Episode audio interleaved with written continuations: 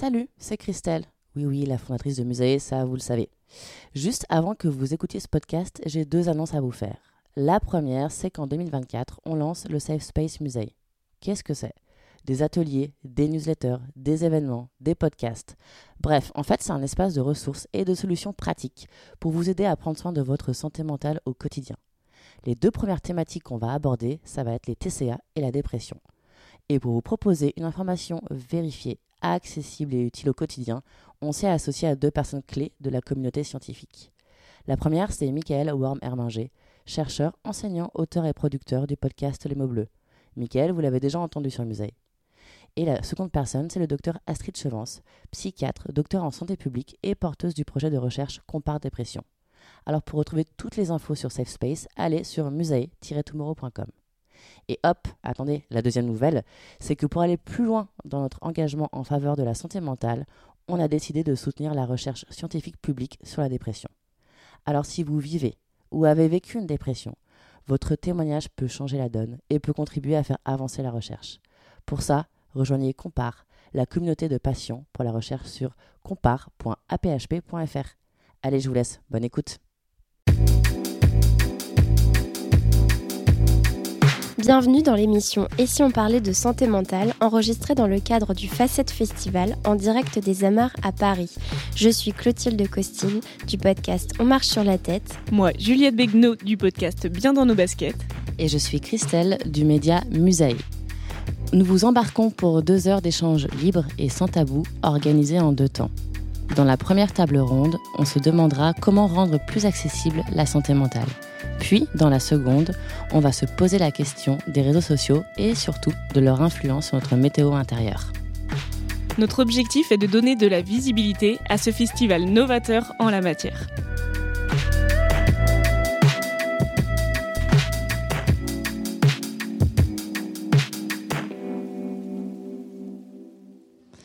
Bonjour à toutes, bonjour à tous. Euh, merci beaucoup d'être euh, là un dimanche matin pour, euh, pour cet enregistrement de, de podcast. Pour vous donner un peu le contexte, on s'est associé avec plusieurs podcasteuses, donc avec Juliette et Clotilde.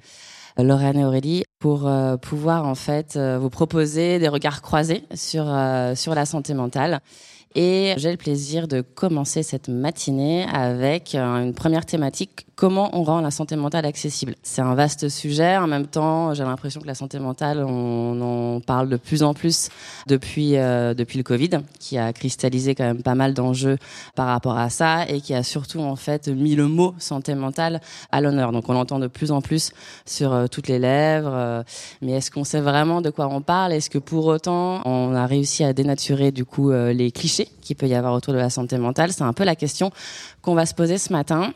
Je voulais inviter en fait des personnalités et des organisations qui changent ce regard en cassant un peu les codes justement d'information, de formation ou de rencontre autour de la santé mentale pour euh, bah, la rendre accessible et donc du coup éduquer le plus grand nombre. Parce que certes c'est bien de libérer la parole sur la santé mentale, mais après c'est aussi bien de passer à l'étape 2 qui est en gros euh, de, former et, euh, et d'écouter. Et donc du coup aujourd'hui j'ai le plaisir de recevoir donc Eva Mazur donc pour premier secours santé mentale, également donc Maxime fondateur de la Maison Perchée et Michael fondateur du podcast Les mots bleus. Eva, je vais te laisser te, te présenter, alors te présenter effectivement par rapport à ce que tu fais toi au quotidien et aussi pourquoi tu as eu envie de t'engager dans la santé mentale, ce qui est quand même une envie effectivement particulière qui réclame pas mal d'énergie. Eh ben, bonjour à, toutes et à tous. Euh, je suis ravie euh, d'être parmi vous hein, ce dimanche matin. C'est toujours finalement un plaisir de parler de santé mentale dans une bonne ambiance. Eh ben, je crois que lorsqu'on s'engage pour une cause sur un sujet, ça part toujours d'une expérience euh, personnelle, euh, de ce qui a pu à un moment donné dans nos vies nous nous manquer. Voilà, donc je suis une personne euh, qui est concernée par la santé mentale et à un moment donné de ma vie, ben, j'ai manqué de liens, j'ai manqué de rencontres, d'informations aussi et de connaissances sur sur le sujet. Et donc c'est peut-être pas un hasard et d'espoir aussi. J'ai manqué d'espoir.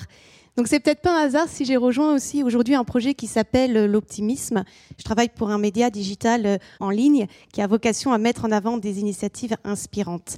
Et ce qui s'est passé, c'est que au moment du premier confinement, on a commencé à recevoir de plus en plus de mails de détresse psychologique de la part de nos lecteurs, qui peuvent venir aussi du monde de l'entreprise, parce qu'on travaille pas mal avec le monde de l'entreprise. Et comme tout à chacun, ben, on s'est senti démunis. On s'est dit, mais comment on réagit en fait face à, cette, à ce mal-être, à cette détresse psychologique? Et de là, on a cherché en fait s'il existait des programmes d'éducation pour pouvoir euh, nous outiller en fait à la santé mentale.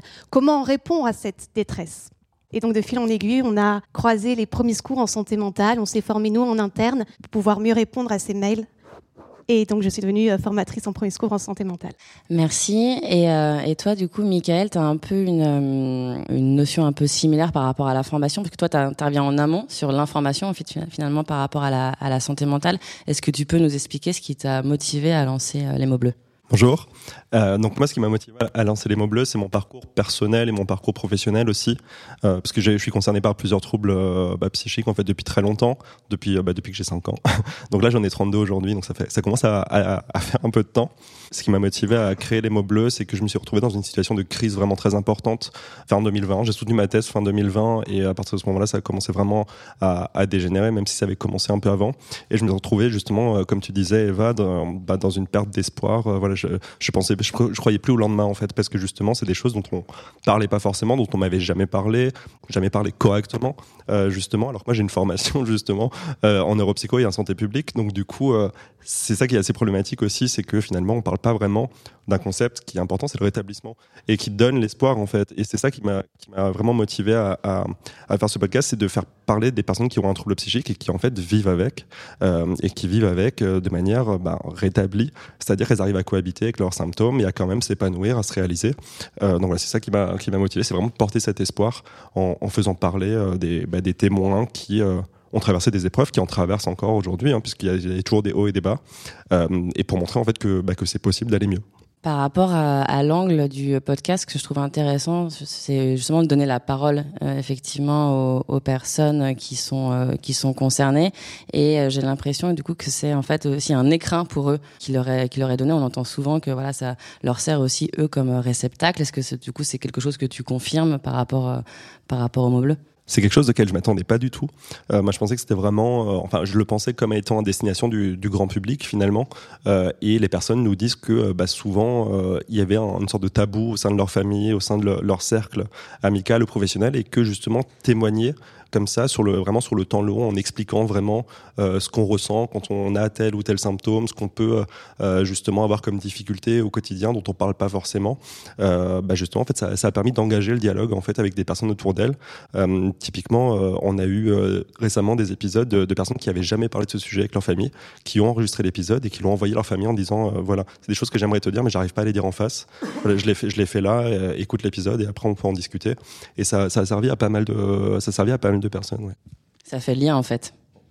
Et toi, Maxime, j'ai l'impression qu'il y a aussi une, une, démarche par rapport justement à faire le lien entre le moment euh, où euh, on est effectivement concerné par la santé mentale et avec le grand public, c'est-à-dire faire le lien effectivement entre entre ces deux euh, groupes de personnes qui se rencontrent pas forcément ou alors qui sont euh, véhiculés par euh, plein de clichés. Est-ce que tu peux nous expliquer le point de départ du coup toi de ton engagement? Euh, bonjour à toutes et à tous. Euh, moi, le point de départ, donc c'est une expérience personnelle en fait, comme euh, la plupart du monde. Euh, C'était donc euh, il y a maintenant sept ans, j'étais étudiant en Chine et j'ai fait une première crise de manie en fait sans savoir ce que c'était. Et j'ai vécu un, un rapatriement d'urgence assez violent à Paris. Et suite à cela, en fait, je me suis rendu compte qu'à la fois moi-même, je ne savais pas ce qu'était la bipolarité, alors que j'aurais dû en fait être sensibilisé par les pouvoirs publics et aussi, je, je, me suis aussi rendu compte en même temps qu'en fait, il y avait rien une fois sorti de l'hôpital pour en fait m'épauler, me permettre d'avancer et juste de vivre et pas juste survivre. Parce qu'en fait, de base, on vous donne juste une liste de médicaments et, un rendez-vous chez un psy, on, vous explique qu'on veut pas vous voir trop vite. J'ai trouvé ça hyper violent et c'était vraiment de l'incompréhension. Et de base, comme j'étais entrepreneur moi en, en, Chine et que voilà, j'ai toujours euh, été en, dans le milieu associatif, je me suis dit mais en fait, euh, pourquoi pas essayer de servir pour guérir, d'où la naissance donc de l'association La Maison Perchée que j'ai cofondée donc avec euh, trois femmes incroyables, Victoria, euh, Lucille et Caroline, qui, elles, elles sont aussi euh, concernées. Et voilà, l'idée c'était vraiment de créer donc la brique manquante selon nous du parcours de soins, ce qui est en fait juste une fois sorti de l'hôpital donner de l'espoir aux personnes pour pas qu'ils perdent en fait trop de temps et donc c'est juste basé sur nos histoires personnelles. Moi personnellement, j'ai une fois sorti, j'ai passé deux ans dans ma chambre enfermé et en fait, si on m'avait dit bah va à la maison perchée, tu vas voir des gens qui sont jeunes, qui ont qui ont de l'envie, qui veulent avancer, qui vont me permettre en fait juste de te donner quelques clés qui vont juste te permettre de vivre et d'avancer euh, et pas de tourner en rond et de chez moi sans cesse c'était le pourquoi du comment pourquoi pourquoi pourquoi je suis là pourquoi j'ai fait ça. Parce que souvent il y a un sentiment de honte qui s'instaure aussi. Et c'est violent quoi le, la sortie de l'hôpital. Donc voilà. Donc l'idée l'idée de base c'était vraiment ça avec la maison perchée c'était de à la fois de venir en aide aux personnes concernées à leurs proches mais aussi bien évidemment euh, sensibiliser le grand public parce que ça, ça va de pair et faire évoluer les méthodes en psychiatrie parce que euh, voilà, euh, chacun a son vécu par rapport à ça. Et je trouve ça incroyable qu'en fonction de l'hôpital où tu vas, tu puisses avoir plus ou moins de chance, plus ou moins d'écoute, ou plus ou moins de solutions adaptées. Et, euh, ce que je, je disais à l'époque résume bien la situation. Si je souhaite pas à mon pire ami de vivre ce que j'ai vécu dans cette période-là, et c'est pour ça aussi que je me suis engagé. C'était juste en me disant c'est pas possible en France de vivre ce genre de choses. Voilà. Ouais, enfin il y a une telle en fait injustice finalement euh, par rapport à, un manque bah, d'accompagnement aussi très clairement des pouvoirs publics et, euh, et du domaine de la santé. Parce que alors, déjà la santé ça va quand même pas très fort en France mais alors la santé mentale effectivement c'est un peu le parent pauvre de, de ce système là et justement vous alors il y a voilà cette notion d'accompagnement par rapport aux personnes qui sont concernées et aussi cette notion vraiment de sensibiliser donc d'ouvrir aussi au grand public finalement pour que les gens se rencontrent. Et donc du coup vous ouvrez un lieu c'est ça aussi euh, prochainement? Ouais, donc l'objectif de la Maison Perchée est vraiment hybride. Étant donné qu'on l'a lancé pendant le confinement, euh, on a créé une plateforme en ligne, mais au final, euh, là, on vient de lancer une nouvelle version qui permet d'avoir un intranet, d'avoir plein de nouvelles fonctionnalités, et ce qui permet en fait de toucher n'importe qui en France et même ailleurs. On a de plus en plus de gens, par exemple, de la Réunion ou de, des îles, parce que en fait, tout est centralisé sur Paris à chaque fois, mais on oublie trop souvent euh, les personnes qui, qui vivent en région. Nous, c'était hyper important de pouvoir, juste avec un accès Internet, de donner la possibilité à n'importe qui d'avoir accès à la pérédance, qui est donc l'élément clé euh, de la maison perchée. Et je trouve ça honteux déjà que ce soit pas les services publics qui le fassent euh, juste à la base. Mais bon, du coup, on, a décidé de le faire nous-mêmes. Donc, on a mis en place cette plateforme et aussi de base, on voulait donc ouvrir un vrai lieu euh, sur Paris. Un premier lieu parce que très souvent les gens pensent en fait maintenant que comme on ouvre un lieu, on va arrêter la plateforme ou alors qu'on va rester sur Paris. Mais non, nous le projet c'est vraiment ça restera hybride. Euh, c'est très important pour nous. Et euh, l'objectif, c'est dans le temps, c'est euh, pourquoi pas aussi d'ouvrir euh, des maisons en région parce que il y aurait bien besoin d'une maison perchée dans chaque région vu le nombre de personnes concernées. Pour rappel, il y a 2 à 3% de bipolaires, 1% de schizophrènes. Donc faites le calcul parmi vos, vos, contacts Instagram, Facebook, ce que vous voulez, ou LinkedIn. Ça fait beaucoup beaucoup de monde qui mériterait en fait juste d'avoir cet endroit, cet espace où en fait juste on puisse se révéler, apprendre et, et, et, grandir en fait avec les autres et donner ce qu'on a à donner et avancer en fait encore une fois ça revient au point de départ c'est juste permettre aux gens de, de vivre. Et donc euh, ça passe par donc une plateforme et une maison qui ouvre euh, début décembre. On est très content parce que moi j'en parle depuis cinq ans. C'était énormément de boulot. Et finalement ça va ouvrir. Et toujours pareil dans le lieu il y aura une partie en fait ouverte au grand public avec un café solidaire.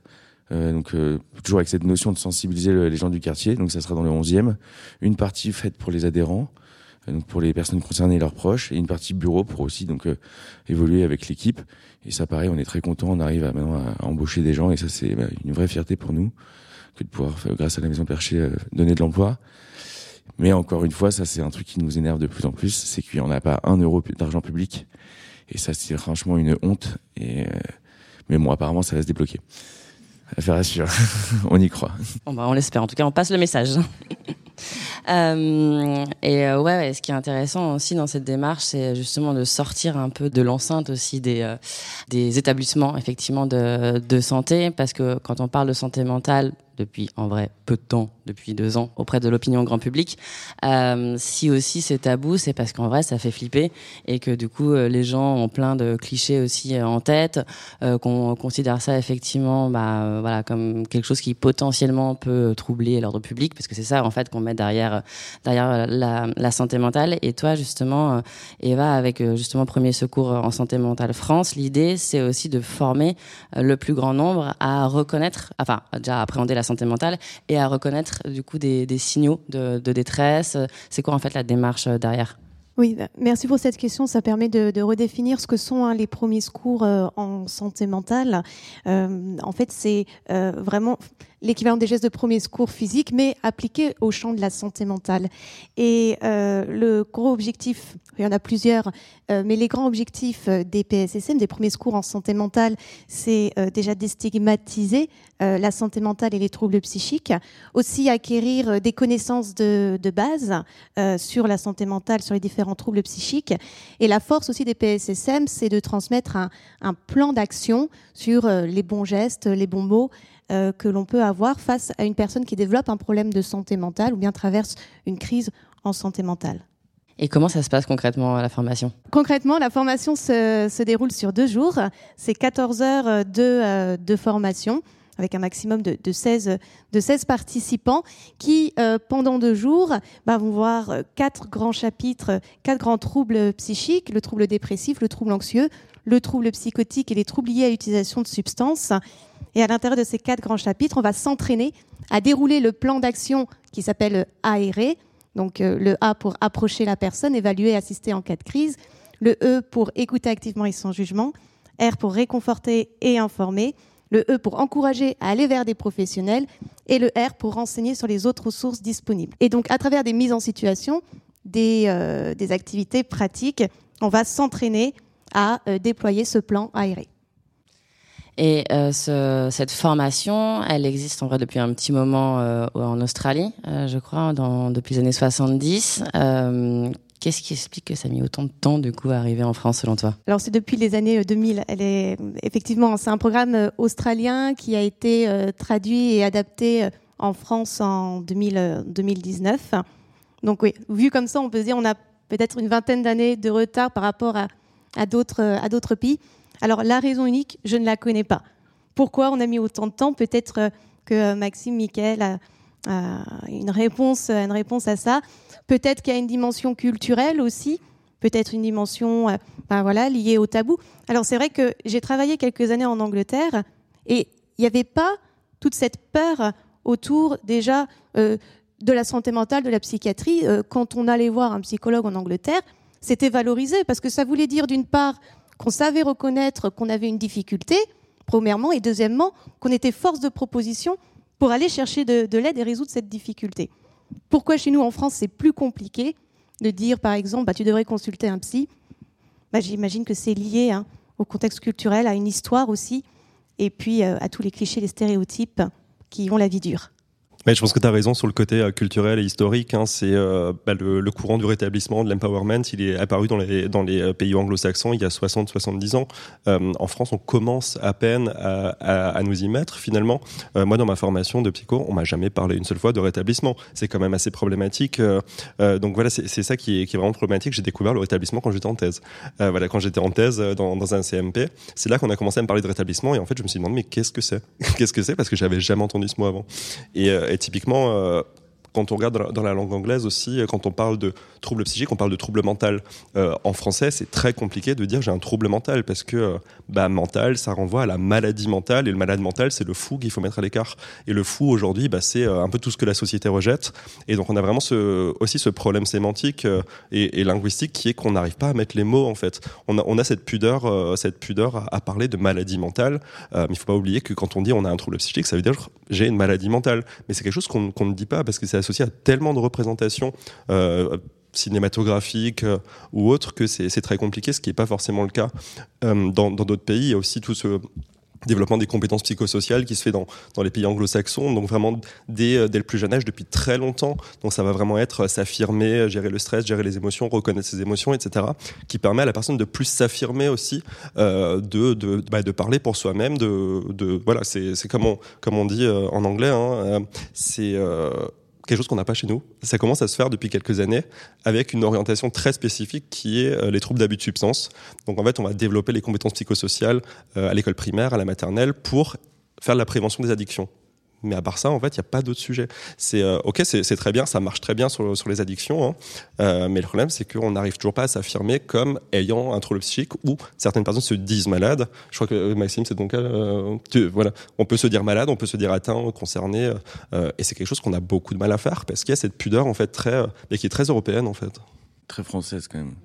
Ouais, très française. C'est un problème de fierté, tout d'abord. Les Français, on est trop fiers. Et après, il y a d'autres exemples aussi. Par exemple, moi, je pense au MSP, les médiateurs santé père, le poste, qui est incroyable et qui euh, permet en fait à des gens qui sont concernés d'avoir un, revenu et de faire le lien à l'hôpital entre les malades et les, euh, enfin, les soignants soignés. Ça fait 30 ans que ça existe euh, au Canada et ça fait 3 ans que ça existe en France. Même, je pense aussi, par exemple, aux personnes publiques qui prennent la parole sur le sujet. il y avait le festival Pop MC la semaine dernière. Toutes les stars, il n'y en a pas une seule française, en fait. Il a cherché, trouver une française, il n'y en a pas. Donc euh, je pense que ouais, c'est juste une question de fierté. Il faut que, faudrait juste que quelqu'un se lance pour de bon, ou alors qu'il y ait une grande campagne pour un peu casser tous ces tabous et que ça avance. Que sinon, ça, bah, comme maintenant là, ça va piétiner. Ok, on est, on est de plus en plus nombreux à prendre la parole les personnes concernées, mais in fine, est-ce que ça fait changer les, les choses tant que ça? Je ne sais pas. Toi, c'est un peu ce que tu fais, justement, quand même, de prendre la parole à ce sujet et d'être un peu aussi un peu en représentation. Euh. Complètement. Moi, j'étais, bah, c'est ce qu'on me dit. Moi, j'étais le premier à prendre la parole euh, en 2018 dans un sur un gros réseau social. Et maintenant, je vois qu'il y a de plus en plus de gens, c'est super. Mais après, in fine, est-ce que je vois vraiment l'impact au niveau des publics et tout? Bah, Je peux vous le dire, non, il est zéro. Donc, euh, ok, il y a de plus en plus dans, le milieu privé qui sont euh, rassurés, qui voient donc le fait qu'on fasse des, millions de vues, genre de choses, ils disent ah bah ça touche du monde, c'est super, ça va être un KPI super machin. Mais au-delà de ça, pour les politiques publiques, ok, ils font des super annonces, notamment euh, euh Là, il y avait euh, donc euh, en février 2022, ils ont annoncé 8 millions pour la santé mentale. Pour l'instant, il n'y a pas un euro qui a été. il y a même des, pétitions dans tous les sens maintenant dans, dans le petit monde associatif de la santé mentale. Donc, je pense juste qu'il faudrait vraiment que, que, à tout niveau, les gens se mobilisent, parce que sinon, même nous, on va perdre la motivation, quoi. Je voulais juste ajouter quelques éléments à ce que, ce que vient de dire Maxime. Hein, les 8 millions, c'est jusqu'en 2030. Donc vraiment, c'est, ridicule. Donc on a 8 ans. Donc en fait, ça va être 1 million euh, par an d'augmentation, sachant qu'il y a l'inflation. Donc finalement, c'est, même pas, c'est même pas un million par an. Euh, et le budget qui est consacré euh, à la recherche en santé mentale et en psychiatrie, parce que la santé mentale, c'est encore différent, euh, c'est 4% de la recherche médicale, alors que ça concerne à peu près 20% de la population. Si on prend en compte les, les, addictions, ça concerne 30% de la population, parce que 33% de fumeurs. Hein, le, tabagisme, c'est un trouble d'abus de substance, c'est une addiction, c'est une maladie mentale. Hein, le, tabagisme, c'est aussi quelque chose qui est tellement normalisé qu'on on s'en rend même plus compte. Mais la dépendance, la recherche permanente, alors qu'on sait que ça va nous tuer, etc. C'est euh, claquer plein d'argent dedans, c'est une maladie mentale. Hein. Euh, et donc voilà, c'est vraiment un budget qui est ridicule. Et, euh, et tu, tu, parlais aussi, oui, de, de l'impact en fait que ça, que ça peut avoir d'en parler. Euh, il y, a, y a Étienne Klein, je sais pas si vous le connaissez, c'est un vulgarisateur scientifique français qui a fait une conférence un peu désespérée parce que lui, ça fait 30 ans qu'il fait de la vulgarisation. Il a fait une conférence il y a, y a quelques années en disant, euh, bah en fait, la vulgarisation, ça intéresse les gens qui s'y intéressaient déjà avant en fait. Quand on va aller chercher une vidéo de vulgarisation sur, euh, je sais pas, la physique nucléaire ou n'importe quoi, c'est en fait qu'on a déjà un intérêt pour la chose. On va pas aller chercher une vidéo sur le trouble bipolaire si on s'en fout en fait. C'est, euh, on peut le tomber dessus par hasard et là ça peut avoir un, une sorte d'impact, mais le hasard c'est pas la volonté en fait. On peut le recevoir d'une manière ou d'une autre et euh, il y a toujours toujours des réfractaires. Euh, on l'a vu récemment aussi avec les vaccins par exemple. Les personnes qui sont contre les vaccins seront toujours contre les vaccins. Vous pourrez dire ce que vous voulez, montrer tous les faits que vous voulez, elles sont toujours contre les vaccins, ça changera rien. ok, on vient de plomber l'ambiance. Euh, je pose des questions, mais il y aura aussi un moment, euh, je l'ai pas dit en intro, euh, à la fin, donc un quart d'heure, 20 minutes, pour que vous puissiez aussi poser poser des questions. alors ouais, effectivement, il y a encore du taf. Apparemment, il y a quand même des choses positives qui se passent, notamment deux festivals, voilà, coup sur coup, Pop MC la semaine dernière et, et Facette, Facette ce week-end avec quand même beaucoup d'acteurs. Hier, il y avait quand même beaucoup beaucoup de gens. Après, c'est clair qu'il faut falloir que que les moyens suivent côté pouvoir public, mais aussi, enfin en fait, de tous les côtés, du côté aussi des marques et des entreprises euh, qui, euh, qui peuvent euh, s'investir là-dedans. Eva, toi, s'il y a un cliché, effectivement, parce qu'en fait, le problème avec la santé mentale, c'est que c'est plein de clichés, parce que comme tu dis, Michael, quand on pense santé mentale, on pense bon fonctionnement ou mauvais fonctionnement. Et quand tu es du côté du mauvais fonctionnement, en vrai, c'est chaud, parce que du coup, euh, en fait, tu es finalement isolé aussi euh, socialement, alors que c'est comme la santé physique, en fait. Il n'y a pas un bon fonctionnement ou un mauvais fonctionnement. On est plus, tout, plus, ouais, plus ou moins en bonne, en bonne forme. Euh, donc c'est ouais, c'est toute cette palette, effectivement, d'états, d'émotions, de situations qu'on qu'on devrait normaliser. Mais justement, c'est quoi le cliché effectivement que, toi tu as pu rencontrer ou que tu rencontres encore et qui te gonfle le plus justement par rapport à ça euh, ben, il y en a, il y en a pas mal. Enfin, déjà, rappelons qu'il y, y, a différents niveaux, en tout cas de ce que je remarque de, de clichés. Euh, vous avez effectivement tous les clichés, les stéréotypes autour des, troubles, des troubles psychiques. Euh, il y en a un fort hein, dans l'imaginaire collectif, euh, l'association qui peut être faite entre les troubles psychiques et la, dangerosité, hein, par exemple, mais aussi le lien entre troubles psychiques et faiblesse d'esprit ou manque de volonté. Mais il y a aussi des clichés qui portent sur les, professionnels de santé eux-mêmes, et je pense qu'il faut aussi les travailler et ne pas les, les oublier. Et puis il y a également des clichés, ce que je remarque, des clichés sur les, thérapies et le soin, euh, le, soin également. Et tous ces clichés euh, peuvent engendrer euh, ce qu'on appelle de, l'autostigmatisation, hein, je crois, c'est-à-dire internaliser à soi ces clichés tellement fortement qu'on on, s'empêche d'aller chercher de, de l'aide. Et c'est pas tant en fait le, les clichés qui parfois peuvent euh, euh ce terme de, de, de révolte, c'est pas tant les clichés que parfois la manière dont ils sont diffusés euh, à, très grande vitesse. Euh, et là, je vais vous donner un, exemple concret, parce que ça m'est arrivé récemment, il y, a, trois semaines. Je me suis rendue à un séminaire parce que j'y étais invitée. C'est pas ce que j'ai l'habitude de faire de mon week-end, mais je me suis rendue à un séminaire de développement personnel. Et pourquoi pas? Soyons curieux, allons-y. Et pendant ce séminaire, il y avait 2000 personnes quand même qui étaient euh, réunies.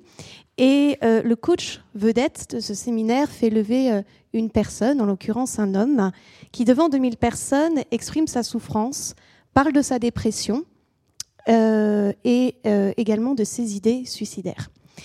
Et là, le coach lui dit d'un ton très, très affirmatif, mais ta dépression, c'est dans ta tête, ta dépression, c'est un schéma. Tes idées suicidaires, mais t'as pensé à ta famille T'as pensé à tes amis? Voilà. Et moi, j'entends ça d'un point de vue extérieur, observatrice, curieuse. Ça me titillait un peu à l'intérieur, hein, pour être euh, euh, tout à fait honnête avec vous. Mais je me suis dit, ben voilà, voilà comment on peut saper très rapidement tout le travail de sensibilisation qui peut être fait des associations sur la, la santé mentale, particulièrement quand on a une audience. Il y avait 2000 personnes. Et je me suis posé la question, comment ces 2000 personnes ont pu recevoir ce message et quel va être, l'impact. Alors, c'est pas du tout une critique hein, du développement personnel. Hein. Par ailleurs, nous, on en parle du développement personnel. Mais et c'est pas de la malveillance. Je pense pas du tout que c'était de la malveillance. Je pense que effectivement c'est un manque euh, d'éducation. Et donc moi je serais ravie d'inviter euh, ce coach, je vais peut-être le faire, hein, à une formation premier secours en santé mentale, ne serait-ce que pour croiser les regards, parce que si il en parle de cette façon, il y a peut-être une raison derrière. Et ça aussi, de, ça, ça m'intéresserait de savoir pourquoi en parler comme ça devant 2000 personnes. Donc voilà, c'est un peu cette, diffusion très rapide hein, qui peut y avoir euh, des clichés. Mais le cliché, à tous les niveaux, on peut l'entendre. Je me rappelle cette, euh, euh, cette, cette, collaboratrice dans une entreprise qui annonce euh, à son équipe qu'elle est en arrêt pour burn-out. Et là, son collègue, une de ses collègues lui envoie un message bah, Bonnes vacances à toi. C'est hyper violent. Mais ça, ça reste la réalité et la force des, des, ouais, des clichés et des, ce qu'on peut, ce qu'on peut véhiculer tout à chacun au quotidien. C'est juste si je peux rebondir effectivement euh, là-dessus, il y a aussi un risque et c'est pour ça que ça déresponsabilise aussi les pouvoirs publics parce que du coup on laisse la faute sur les gens en fait. On leur dit en fait ça va, euh, reprends-toi en, moins, euh, en main, en fait ça va aller. Et donc du coup on laisse finalement bah, la santé mentale comme un enjeu hyper individuel qui dans une société performative effectivement bah, en fait c'est à toi de faire l'effort et en fait c'est considéré finalement comme bah, comme quelque chose d'un peu futile, en fait, j'ai l'impression. Et vous, c'est quoi le cliché qui vous euh, qui revient le plus et qui vous énerve le plus? Euh, Moi, j'en ai deux par rapport à, l'association. Donc moi, c'est l'usage euh, et le traitement en fait du terme schizophrène dans les médias.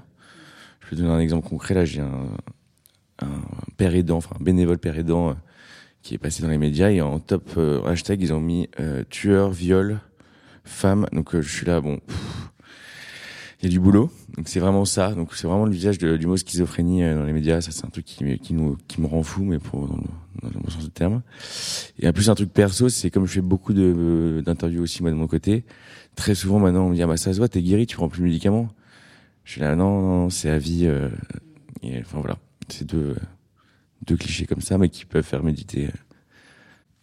Et énervé, ouais c'est clair qu'effectivement, bah, le, le coup de la schizophrénie, il y a eu d'ailleurs une, campagne de, faite par l'UNAFAM en, en, début de semaine qui montrait comment le mot schizophrénie était utilisé euh, par des personnalités d'obédience politique que je ne rejoins pas, euh, mais effectivement qui sont euh, voilà pour pour pour stigmatiser et dire dire voilà en fait c'est des fous et, et, donc du coup voilà on peut ils, peuvent effectivement mettre à mal mettre à mal l'ordre public. Et toi du coup Michael c'est quoi ton truc qui t'énerve le plus? Quand on parle de santé mentale, on associe ça forcément à la maladie mentale parce qu'on a, euh, on a depuis euh, très longtemps fait une vision euh, négative de la santé qui est que la santé c'est l'absence de maladie. Voilà. quand on demande à quelqu'un c'est quoi être en santé, ça va être c'est ne pas être malade. Ça veut pas du tout dire ça. C'est être en santé, ça veut juste dire, dire être, euh, être bien dans sa vie. Euh, et l'OMS dit justement que la santé, c'est physique, mentale et sociale. Donc en fait, la santé mentale, c'est de la santé. On a tendance à séparer en fait les deux, comme si, euh, comme tu le disais, c'était vraiment de la responsabilité de l'individu, comme si c'était futile, que c'est dans ta tête. Mais en fait, je suis désolé de le dire, mais toutes les maladies sont littéralement dans la tête. C'est parce qu'on a un cerveau dans notre tête qu'on sait qu'on est malade, qu'on sait qu'on a mal, etc. Donc en fait, dire c'est dans ta tête, c'est plus ou moins logique, mais en fait, il faudrait le dire pour tout. Il faudrait le dire pour tout parce que n'importe quelle maladie est dans la tête.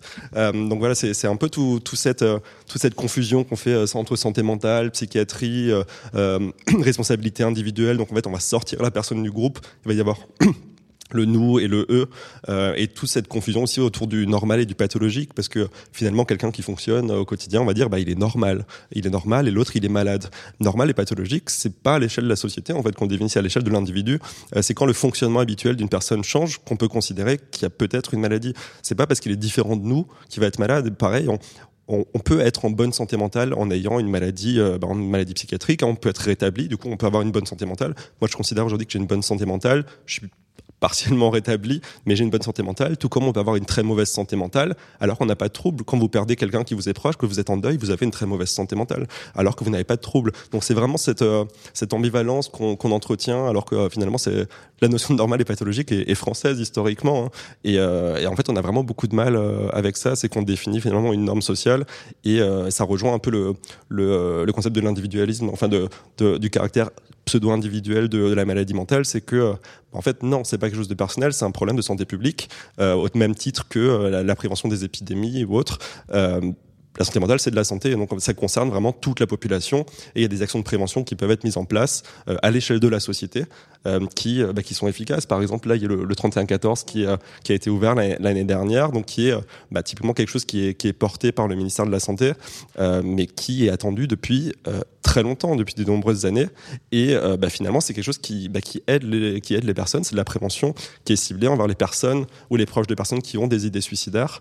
et typiquement, ça, fonctionne. J'ai vu un cas personnel autour de moi. Euh, typiquement, c'était euh, voilà, ça a fonctionné en tout cas sur lui. Ça n'a pas valeur de preuve. C'est un, cas, isolé, mais en tout cas, c'est, des choses comme ça qu'on peut mettre euh, qu'on mettre en place à, l'échelle de la société pour justement déculpabiliser la personne de, son état mental.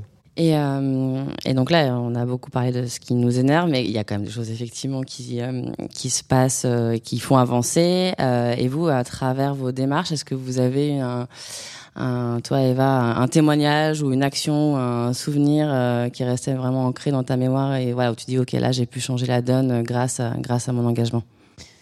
Hum, j'en ai plusieurs et heureusement hein, qu'il y a des euh, y a des témoignages joyeux et qui nous donnent euh, qui nous donnent de l'espoir. En fait, ce que je réalise, c'est qu'au fur et à mesure hein, des formations euh, premiers secours en santé mentale, enfin, ce qui est intéressant de voir, c'est comment ce plan d'action que je mentionnais tout à l'heure des premiers secours en santé mentale est rendu concret, comment il est rendu opérationnel. Donc, j'aime bien avoir les retours des, secouristes qui sont formés. Et donc, je pense par exemple à cette secouriste qui, une semaine après la, formation, son fils au lycée qui se sent démuni parce qu'une de ses camarades de classe a fait une tentative de suicide et elle a pu transmettre à son fils hein, les principes PSSM euh, très rapidement pour apporter euh, du soutien euh, à son fils et à l'ami de son fils. Un des principes d'écoute, de réconfort et de transmission des ressources d'aide parce que je pense que c'est surtout ça, il faut transmettre de l'information. L'information libère énormément. je pense aussi à cette autre secouriste qui décide après la formation de laisser une liste de ressources sur la table de son oncle qui fait une dépression euh, et euh, son oncle ne va s'en saisir que quatre mois euh, après pour appeler un dispositif d'aide. Et à travers ce témoignage, moi, ce qui ben, me porte aussi à, promouvoir les premiers secours en santé mentale, c'est qu'on voit l'utilité parfois de gestes très simples, en fait, très basiques, mais qui peuvent changer la donne. C'est quelque chose que j'essaie de transmettre en formation. On, ne sait jamais l'impact que l'on peut avoir à travers un instant d'écoute, à travers la transmission d'une information dans le parcours d'une personne et dans, son intériorité et dans son cheminement. Donc voilà.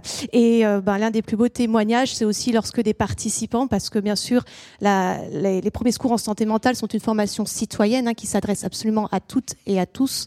Euh, c'est lorsque on, on, peut nous dire ben merci, je me suis sentie euh, respectée et, et entendue à travers euh, voilà les témoignages et le vocabulaire employé à travers les premiers secours en santé mentale. Et toi, du coup, Maxime, j'imagine que vous en avez plein, notamment avec euh, la, la, partie digitale aussi qui est importante et dont, et dont tu euh, parlais de, de, la maison Perchée. Est-ce qu'il y a un, un, témoignage plus impactant? Il y en a beaucoup, mais là, je vais encore une fois faire un, moi et VS Association.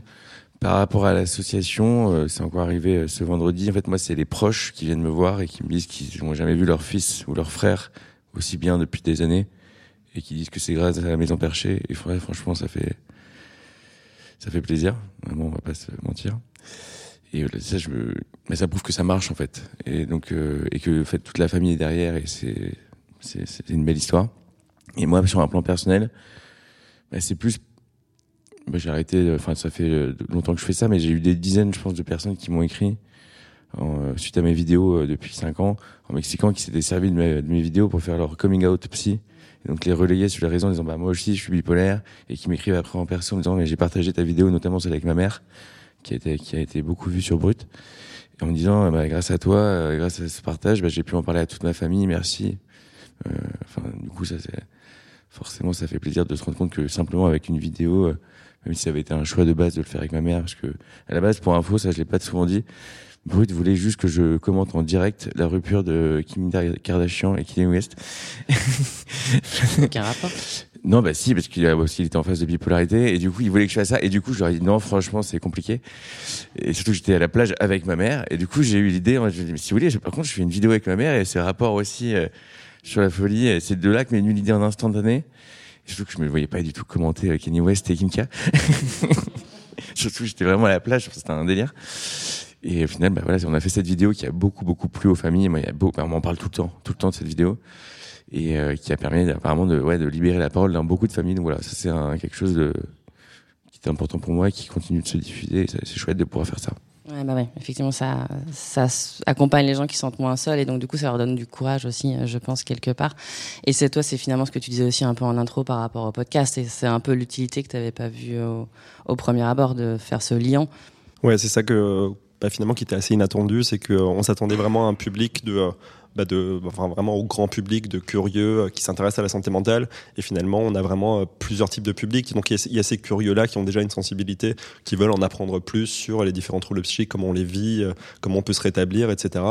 Il y a les personnes elles-mêmes, en fait, qui, qui sont concernées par un trouble psychique, qui sont pas forcément dans une phase de rétablissement pour l'instant, mais qui ont envie d'entendre justement des témoignages positifs pour se dire, mais en fait, si lui ou elle a réussi, bah, moi aussi, je peux essayer d'aller vers, vers ce cheminement-là. Et puis, c'est bah, possible. En tout cas, y a, là, j'ai un exemple devant moi.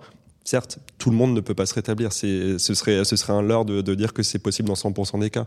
Euh, mais euh, une grande partie, en tout cas, euh, des, personnes peuvent se rétablir. Et, et, on a les professionnels aussi. En fait, les professionnels nous écoutent pas mal, ils nous relayent pas mal. Parce qu'en fait, dans le temps contingenté d'une consultation qui dure 10-15 minutes, vous n'avez pas le temps de dire grand-chose. Quand c'est un trouble qui est sévère, qu'il y a des traitements adaptés, d'un suivi biologique à faire, ben, l'expérience de la maladie, vous n'y avez pas accès. Euh, donc typiquement, quand une personne parle pendant une heure, euh, une heure, une heure et quart de, euh, bah, du vécu de son trouble, ses relations avec ses proches, ses relations professionnelles, etc., l'impact que ça peut avoir, c'est beaucoup plus éclairant en fait que des consultations courtes. Et pour le coup, il y a, moi, il y a un témoignage qui m'a vraiment marqué.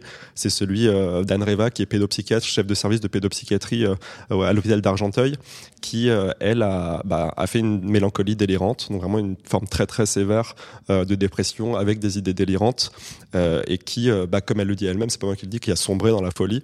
c'est comme ça que, que le dit. Et en fait, c'est très intéressant parce que elle maintenant, euh, elle est toujours sous, sismothérapie, donc sous, sous électrochoc. Hein, chez elle, ça marche bien parce que justement l'indication principale des électrochocs, c'est la mélancolie. Euh, quand c'est mal appliqué, certes, ça fait du mal.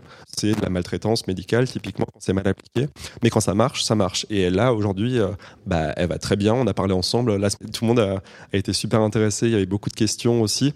Du, coup, son témoignage est super important parce que elle, du coup, en tant que professionnelle de santé, souvent on se dit, bah, en fait, les psychiatres peuvent pas tomber malades. En gros, voilà. Alors qu'on que euh, bah, bah, finalement tout le monde est, euh, euh, est égal face à la maladie, hein, quelle qu'elle soit.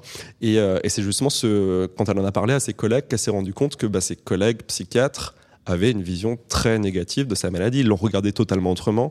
Il y en a qui ne lui parlent plus, qui ne lui adressent plus la parole. Et donc voilà, donc c'est vraiment hyper compliqué. C'est que la stigmatisation, elle n'est pas que dans la, la, population générale, elle est aussi dans, finalement chez les professionnels qui se disent, ok, moi je vois des patients toute la journée, mais si ma collègue elle est comme ça, pff, bah, finalement elle passe de l'autre côté du miroir en fait. Donc finalement elle est plus dans le nous, elle est dans le eux. Et, euh, et c'est pour ça que c'est super intéressant. Euh, donc finalement elle, elle, exerce plus euh, la médecine pour l'instant parce qu'elle est toujours en, en, cours de traitement. Mais typiquement, je suis pas sûr que ses collègues ont envie qu'elle revienne. Et donc, ouais, effectivement, enfin, c'est, étonnant. Du coup, tu te dis que les personnes qui, euh, qui travaillent, donc, du coup, on sont quand même moins remplis de, de clichés que euh, la plupart des gens. Bon, bah, effectivement. Et c'est l'importance, du coup, de ton podcast qui, du coup, euh, donne aussi des, une utilité par rapport, à, par rapport à ça. Toi et Maxime, il y a aussi une utilité qui est venue après de la Maison Perchée qui n'était pas du tout prévue au, au début et puis finalement qui s'est, qui s'est dévoilée. Hum, je penserais plutôt bah, typiquement aux pierreries. Euh, là, en ce moment, il y a une expo qui est juste au bout du couloir. Euh, c'est l'idée ouais, de mettre en avant et de valoriser euh, le travail artistique des personnes concernées, parce que très souvent, voilà, elles sont, de toute façon, qu'elles soient douées ou pas, peu importe. L'idée, c'est qu'on met en place un système où elles peuvent nous envoyer leur œuvre, qu'on met sur Instagram. C'est de l'art singulier, parce que c'est pas de l'art brut, vu qu'on fait des expos, sinon, voilà, c'est tout un lexique art brut, mais L'idée, c'est vraiment de les valoriser. Et, typiquement, là, il y a 40 œuvres qui sont euh, exposées et ils sont tellement contents, euh, les gens, euh, de, de jouer à exposer. Et en fait, c'est juste un nouveau moyen pour nous de sensibiliser. En fait, on, on va le faire dans plein de musées en France, c'est prévu, et de, en fait de d'exposer, de valoriser la Maison Perchée, le travail de la Maison Perchée, pour en fait, in fine, parler de santé mentale. Donc, tous les moyens sont bons en fait pour essayer de toucher le grand public qui est pas forcément ouvert à ça et, euh, c'est un moyen qu'on a trouvé qui, qui, fonctionne bien et on est très content et parce que la communauté est super contente. Mais c'est vrai que l'art, généralement, c'est quand même une bonne, euh, une bonne première approche pour des gens qui sont pas encore euh, sensibles, sensibles effectivement au sujet de la santé mentale. La semaine dernière, j'ai euh, interviewé l'équipe du documentaire L'énergie positive des dieux, qui est un documentaire sur un groupe de punk rock qui s'appelle Astérotypique, très cool. et, et en fait, voilà, c'est un groupe de musique, voilà, mais qui est un groupe de musique où c'est vraiment, enfin, toute la sensibilité en fait de personnes qui sont atteintes de troubles autistiques, qui le mettent au service de, la musique, mais ils n'ont pas créé une catégorie à part comme on peut avoir typiquement genre pour euh, les JO où en gros tu as la, catégorie euh, olympique et paralympique. Non, non, enfin en fait ils sont effectivement programmés sur euh, la scène effectivement punk au même titre que d'autres groupes et et c'est un vrai, euh, et c'est un vrai lien effectivement avec des personnes qui sont pas forcément euh, sensibilisées à, à, la santé mentale. Et ça permet justement de casser des clichés. Tu dis ah mais en fait ils font de la musique en fait. Euh... C'est exactement. Bah, ouais. Ah mais en fait c'est bien ce qu'ils font. Euh. Oh, ouais voilà et c'est ouais et je vais et je vais prendre plaisir à l'écouter. Je fais bah oui oui en fait ouais. Et, et toi du coup Eva sur sur la partie justement c'était pas du tout prévu dans ton parcours perso voilà une action ou quelque chose et finalement ça a apporté une utilité que t'avais pas que t'avais pas anticipé ben, disons, si je me place côté euh, l'optimisme, euh, nous à la base on n'est pas acteurs euh, de, de, la, de la santé mentale, on est plutôt acteurs de, de, de valorisation. On essaie de mettre en avant, ben, voilà, des, des, des, projets, des projets positifs. Et donc le sujet de la santé mentale, c'est un peu imposé à nous de par une demande de, de nos lecteurs. Et on s'est dit, mais comment on peut rendre visible le sujet, comment on peut servir de cette force de communication pour diffuser des messages de prévention autour de la santé mentale? Et si possible mettre en avant ben, voilà, des témoignages qui donnent de l'espoir, des témoignages qui portent sur le rétablissement.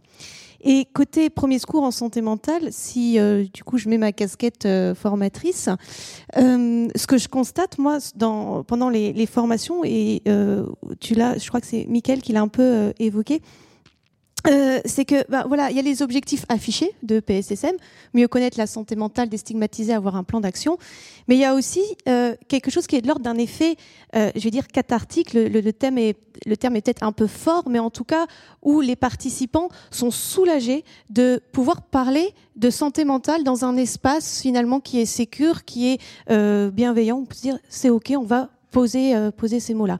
Et ça, je le, constate euh, dans, voilà, dans les, formations que, je donne, et c'est peut-être un, effet non affiché, un des premiers secours en, santé mentale, ce besoin de se réunir autour du sujet. En tout cas, c'est euh, autant de messages qui nous disent que voilà, ça va ça va aller de, mieux en mieux, et c'est important aussi qu'on ait voilà une pluralité d'acteurs qui prennent la parole à ce sujet. Merci beaucoup, du coup, euh, pour, euh, pour vos témoignages et vos interventions. J'imagine que vous aussi, vous avez plein de questions pour toutes ces personnes qui se sont motivées un dimanche matin. Donc, n'hésitez pas, en fait, à, à poser euh, vos questions. Il y a un micro qui, qui est là. Est-ce que à la Maison Perchée ou au Premier Secours en santé mentale, on peut envoyer des personnes dont on ne sait pas encore s'il y a un trouble euh, médical avec un diagnostic médical et est-ce que vous vous saurez les réorienter? Est-ce que parce que parfois c'est ça que je trouve un peu difficile c'est que la santé mentale ça balaye un champ euh, où il peut y avoir des troubles avec un diagnostic, mais aussi des gens qui n'ont pas de troubles, mais qui veulent prendre soin de leur santé mentale. Et où savoir où est la limite et à, quel, à partir de quand il faut un médecin? Est-ce que est-ce que c'est quelque chose que vous faites dans vos dans vos assos, enfin dans vos là où vous bossez? Alors, par rapport à la formation premier secours en santé mentale, on forme des, des, des secouristes en sur deux jours, donc surtout pas, et ça c'est important de le rappeler, des thérapeutes hein, euh, et des professionnels de santé. Euh, donc le secouriste, c'est un citoyen qui va être un peu plus éveillé pour repérer en fait certains signes, mais qui n'est en aucun cas amené évidemment à poser euh, un, un, un, diagnostic. Donc une fois que ce repérage euh, se fait, le secouriste il va avoir euh, certains outils. Alors la réorientation, c'est toujours quelque chose d'hyper compliqué, je pense euh, pour euh, chacun euh, d'entre nous. Donc moi, je vois ce rôle de secouriste comme un peu un sommeur de graines et ouvrir des portes. C'est-à-dire en fonction de l'environnement, du contexte de la personne, pour trouver un professionnel, bah, c'est avant tout en qui la personne va avoir confiance, en quel professionnel de son entourage il peut avoir confiance. Et puis à côté de la question des professionnels pour la réorientation, si on est dans cette logique de semer des petites graines, il n'y a pas que les professionnels, il y a aussi toutes les ressources, associations, numéros d'appel, la famille, les amis, l'entourage. Donc, euh, donc voilà comment je pourrais euh, répondre à cette question par rapport à, ma compréhension du rôle du secouriste en santé mentale. Et moi, donc je vais vous répondre aussi. Donc nous, la Maison Perchée, donc de base, je le rappelle aussi, c'est non médicalisé, donc il n'y a pas de médecin. Donc ce qui fait que et c'est spécialisé pour les jeunes entre 18 et 40 ans, c'est important. Ce qui fait que ça implique plusieurs tout un tas de choses, mais notamment que euh, pour rentrer dans la canopée, ce qui est le parcours de rétablissement euh, de la maison perchée, euh, on demande en fait, enfin, pour l'instant vu que c'est c'est en ligne, on a essayé en fait les groupes de parole avec pas de diagnostic et c'était trop compliqué à gérer vu que c'était un temps donné et que ça partait dans tous les sens. Donc pour l'instant on a secteur, euh, segmenté en fonction des pathologies. Mais l'idée étant que il euh, n'y a pas que les groupes de parole à la maison perchée, il y a plein d'autres choses, notamment les nids qui sont un peu la porte d'entrée de la maison perchée c'est un peu un échange entre personnes avec un vécu similaire. Donc typiquement, ça, on peut le faire. Donc tout ça pour dire que si vous n'avez pas de diagnostic, il y a tout un panel de choses à disposition de la Maison Perchée et de documentation notamment. On a fait plein de brochures et, euh, et d'événements grand public. Et après, le, avec le temps aussi, on peut aussi, il faut savoir que en moyenne en France, c'est quand même 7 ans le diagnostic et qu'en plus, il peut changer. J'ai discuté avec quelqu'un hier qui est passé en espace de deux ans de schizophrène à schizophrène affectif à bipolaire. Donc, euh, c'est trois, trois médecins différents, trois diagnostics différents. Donc, c'est compliqué euh, d'avancer avec ça dans la vie. Donc, l'idée, c'est qu'on on accepte tout le monde, bien évidemment, à la maison, mais pas des personnes en état de crise, parce qu'on n'est pas un hôpital de jour. Bon, après, ça, on verra, parce que quand le lieu sera ouvert, si des gens arrivent en crise, je sais pas trop. Enfin, on est en train de mettre en place plein de choses pour ça, mais ça va être euh, sportif au début. Mais euh, voilà, l'idée, c'est que on peut pas poser de diagnostic non plus, mais c'est juste qu'on peut parler de son vécu avec des personnes qui peuvent avoir des vécus similaires, mais en rien on remplace le médecin à la sortie de la maison. Voilà. Au début, vous avez exprimé le fait que euh, vous aviez fait ces initiatives aussi parce que euh, bah, vous manquiez d'optimisme, d'espoir euh, par rapport à ce que vous traversiez. Est-ce que le fait d'être acteur maintenant et d'avoir mis en place ces initiatives, ça vous a justement redonné de l'espoir et tout ça, peut-être d'avoir des témoignages d'autres personnes que vous avez pu aider Voilà, comment vous vous sentez maintenant que vous êtes acteur de tout ça et Quel rôle ça a eu sur vous peut-être aussi, s'il y avait des témoignages de gens que vous avez pu justement, à qui vous avez pu donner de l'espoir pour on a vu euh, de l'optimisme, on a vu euh, euh, du pessimisme. Je trouve que finir sur de l'espoir, ça peut être cool.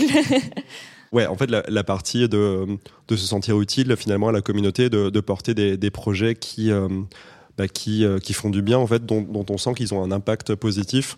après, ça peut ne pas être sur tout le monde, mais nous, on a pas mal de retours de, personnes qui ont un trouble qui n'est pas forcément diagnostiqué ou qui ont un trouble diagnostiqué qui, euh, bah voilà, qui nous disent ça m'a été très utile, je suis allé consulter grâce à ça, euh, euh ces témoignages m'ont vraiment beaucoup parlé, etc. Donc en fait, se sentir ce sentiment euh, bah, d'utilité, de se dire ce que je fais, ça a un sens. c'est ça en fait souvent qu'on perd quand on est en, crise d'un trouble psychique, c'est on a une perte de sens en fait qui peut bah, mener justement à la perte de sens de l'existence, de, ce qu'on fait, pourquoi on est là finalement, parce que de toute façon ça, ça, sert à rien tout ça. Et finalement après quand on se dit en fait, j'ai envie de contribuer, moi aussi. J'ai envie de faire de, bah, de, de, de, cette période euh, intense, euh, euh, négativement. J'ai envie d'en faire quelque chose pour qu'elle serve à, à, autrui.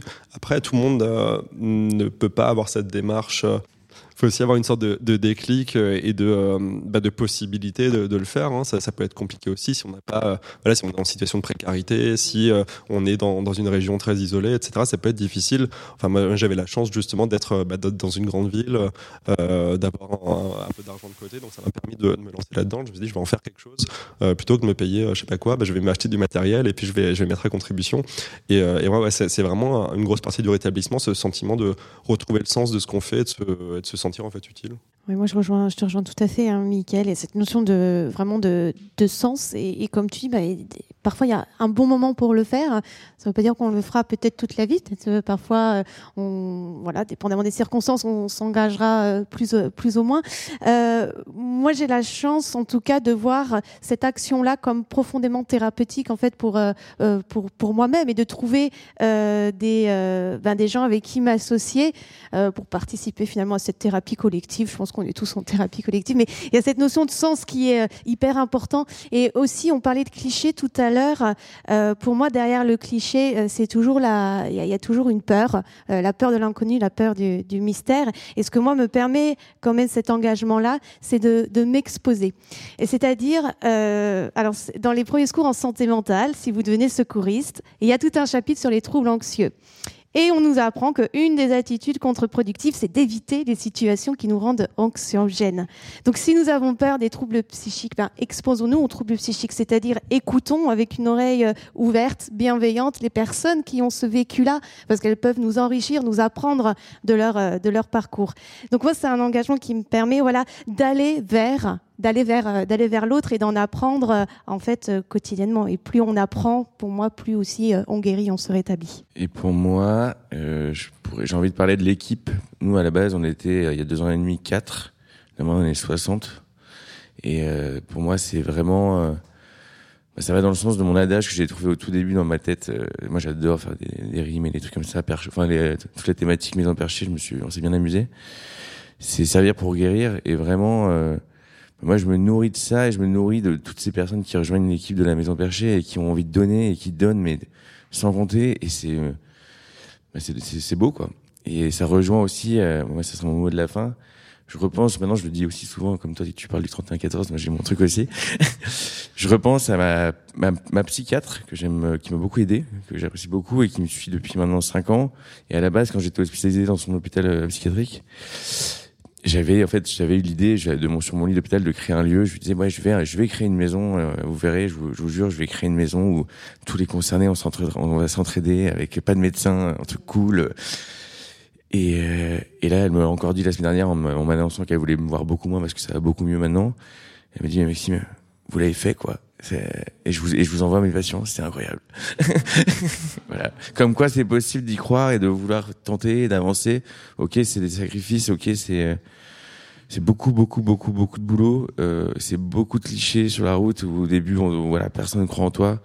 c'est compliqué, mais au final, c'est possible au final de, de, de bien dormir, d'être content et d'avancer avec des gens qu'on aime et, et de créer pour les gens et juste de dormir bien en fait. Et ça, c'est important. Moi, c'était mon objectif dans la vie. Mais si je peux aussi euh, répondre à cette question, euh, en fait, moi, j'ai aussi créé euh, parce que je suis concernée aussi personnellement par euh, par la santé mentale et j'ai commencé à créer Musae en mars 2020. C'était vraiment une super période pour pour créer un projet. Donc j'ai commencé à le lancer début mars. Bon, puis après, il y a eu ce qu'on appelle une pandémie mondiale.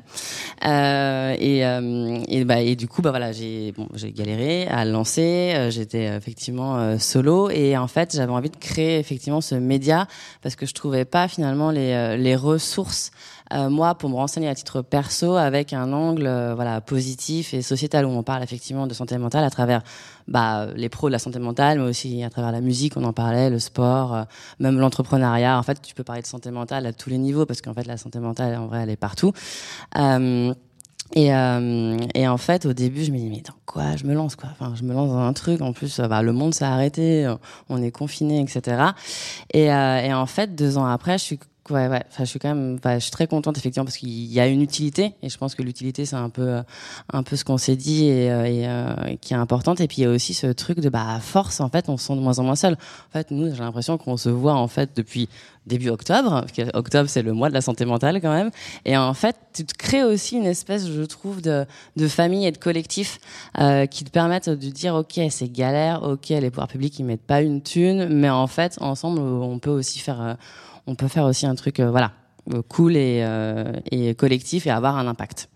Voilà, c'était ce que je voulais ajouter. Si je peux ajouter quelque chose, justement, ce que tu viens de dire sous le poids du collectif, c'est vraiment super important parce que fait, c'est quelque chose qui m'agace aussi pas mal en ce moment, c'est qu'on a une multiplication euh, permanente, genre exponentielle des ressources en santé mentale, enfin, qui prétendent parler de santé mentale, etc., mais qui rabâchent en fait toujours les mêmes trucs, euh, qui sont des résumés, de résumés, de résumés, qui ont été écrits par je ne sais qui. Euh, on a tous les jours des, des comptes qui s'ouvrent avec l'anxiété, c'est ça, la dépression, c'est ça. Sauf qu'en fait, au bout du 15e compte qui raconte exactement la même chose, bah, ça sert plus à rien. En fait, c'est de l'énergie qui est gaspillée. Et c'est vraiment pour ça que bah, le plus important, c'est d'avancer ensemble, parce que bah, finalement, on est tous là pour, euh, bah, pour la même cause euh, et pas pour l'ego en fait. Et c'est ça qui est, c'est ça qui est bien aussi avec Christelle et Maxime, c'est qu'on se voit régulièrement, on fait, on fait des choses ensemble et c'est ça qui, euh, bah, finalement, c'est ça qui nous drive, ça nous donne des idées, ça nous donne l'occasion de collaborer ensemble sur des projets, de rencontrer des nouvelles personnes et de, créer aussi cette communauté en fait qui, bah, qui existait, qui existait pas forcément avant et qui a un peu du mal aussi à se constituer, maintenant, parce que il euh, y a pas mal de personnes qui font aussi ça dans une visée euh, très personnelle, carriériste, euh, et c'est dommage parce que ces personnes-là ne font pas forcément avancer la cause, au contraire. Et juste moi en ouverture, mot de la fin, je pense que J'espère que la santé mentale, ça va pas juste être un effet de mode pendant juste post-Covid comme MeToo, ce qui s'est passé. Il y a un truc sur MeToo 5 ans là qui est sorti, c'est l'enfer en fait. En fait, il n'y a rien derrière. Et euh, donc voilà, donc on a besoin de tout le monde euh, pour euh, pour avancer et, aider les personnes concernées et changer le regard des Français sur la folie. Voilà. Merci. Bah, c'est un mot parfait de la fin. Merci Maxime. merci beaucoup. Merci. Merci d'avoir participé. Donc on est sûr, il n'y a pas de, de questions. Bon, dans tous les ah si, on a une question. Euh, moi, pour le coup, ce sera juste un peu plus personnel euh, dans le cercle intrafamilial, en fait, parce que mon père était un ancien dépressif et euh, bon, maintenant c'est mon tour. Et comment je peux faire pour le pas le sensi ouais, le resensibiliser à ça, parce qu'il a a vécu ça, il a vécu la même chose que moi, mais avec moi, il a pas cette approche-là. Il est plus il est comment je sais pas comment l'expliquer mais il est brut avec moi en fait. Il prend pas conscience que moi aussi je vais pas forcément bien et il me traite pas comme d'autres personnes ont pu le traiter lui pour prendre soin de lui pendant sa dépression en fait. Et je sais pas s'il y a un moyen de sensibiliser quelqu'un dans sa famille parce que moi il m'écoute pas euh, lui à chaque fois c'est euh, quand est-ce que tu arrêtes ça enfin euh, voilà quoi. C'est personnel je sais c'est pas trop dans le peut-être dans le cadre de, ce podcast mais est-ce que vous avez des conseils ou des Euh, ouais, donc il y, a- des, euh, bah, typiquement il y a des thérapies familiales qui existent, hein, qui peuvent justement agir bah, à l'échelle du système euh, familial, euh, voir avec les proches comment on peut, euh, comment on peut euh, rétablir un peu des relations qui soient, qui soient plus saines, plus positives. Mais c'est quelque chose qui est assez problématique euh, sur le plan interpersonnel, notamment au, milieu- au sein de la famille, parce qu'en fait la relation avec un proche, c'est pas du tout la même relation qu'avec un thérapeute. Le thérapeute, il est censé être neutre, bienveillant et être juste une écoute pour permettre de retrouver les ressources en soi, alors qu'un proche, il va être touché affectivement, émotionnellement, il va vouloir trouver des solutions, il va être, il va être agacé. voilà, ça, touche aussi, en fait, ce, truc-là de dire, bah, en fait, mon enfant, il malade. En fait, ça me fait chier, littéralement. euh, et c'est vraiment ce, problème-là qu'on a, c'est vraiment la relation. On, se dit. euh, les proches sont là pour m'aider, ils sont, voilà, ils sont, ils sont là pour, être positifs, mais en fait, souvent, c'est délétère parce qu'ils savent pas comment gérer la chose. Et euh, typiquement, pour le sensibiliser, à mon avis, à part aller voir un professionnel ensemble, euh, je suis pas sûr qu'il y ait grand chose à faire parce que s'il en est à ce stade-là, alors qu'il a déjà connu lui-même la dépression, peut-être juste aller voir un thérapeute familial pour essayer de, de voir en fait comment les, relations peuvent se rétablir. Merci, merci beaucoup d'être euh, venu Eva, euh, Maxime et, Michael. Vous pourrez du coup retrouver euh, ce podcast sur l'ensemble des euh, des plateformes, notamment de, Facettes, et également sur nos, nos comptes du coup à nous, donc musée, bien dans nos baskets. Et si tu posais ton tel, et j'en oublie un, on marche sur la tête. D'ailleurs, on va enchaîner tout de suite avec un second podcast sur les réseaux sociaux et la santé mentale. Donc, euh, si vous souhaitez euh, rester dans le coin,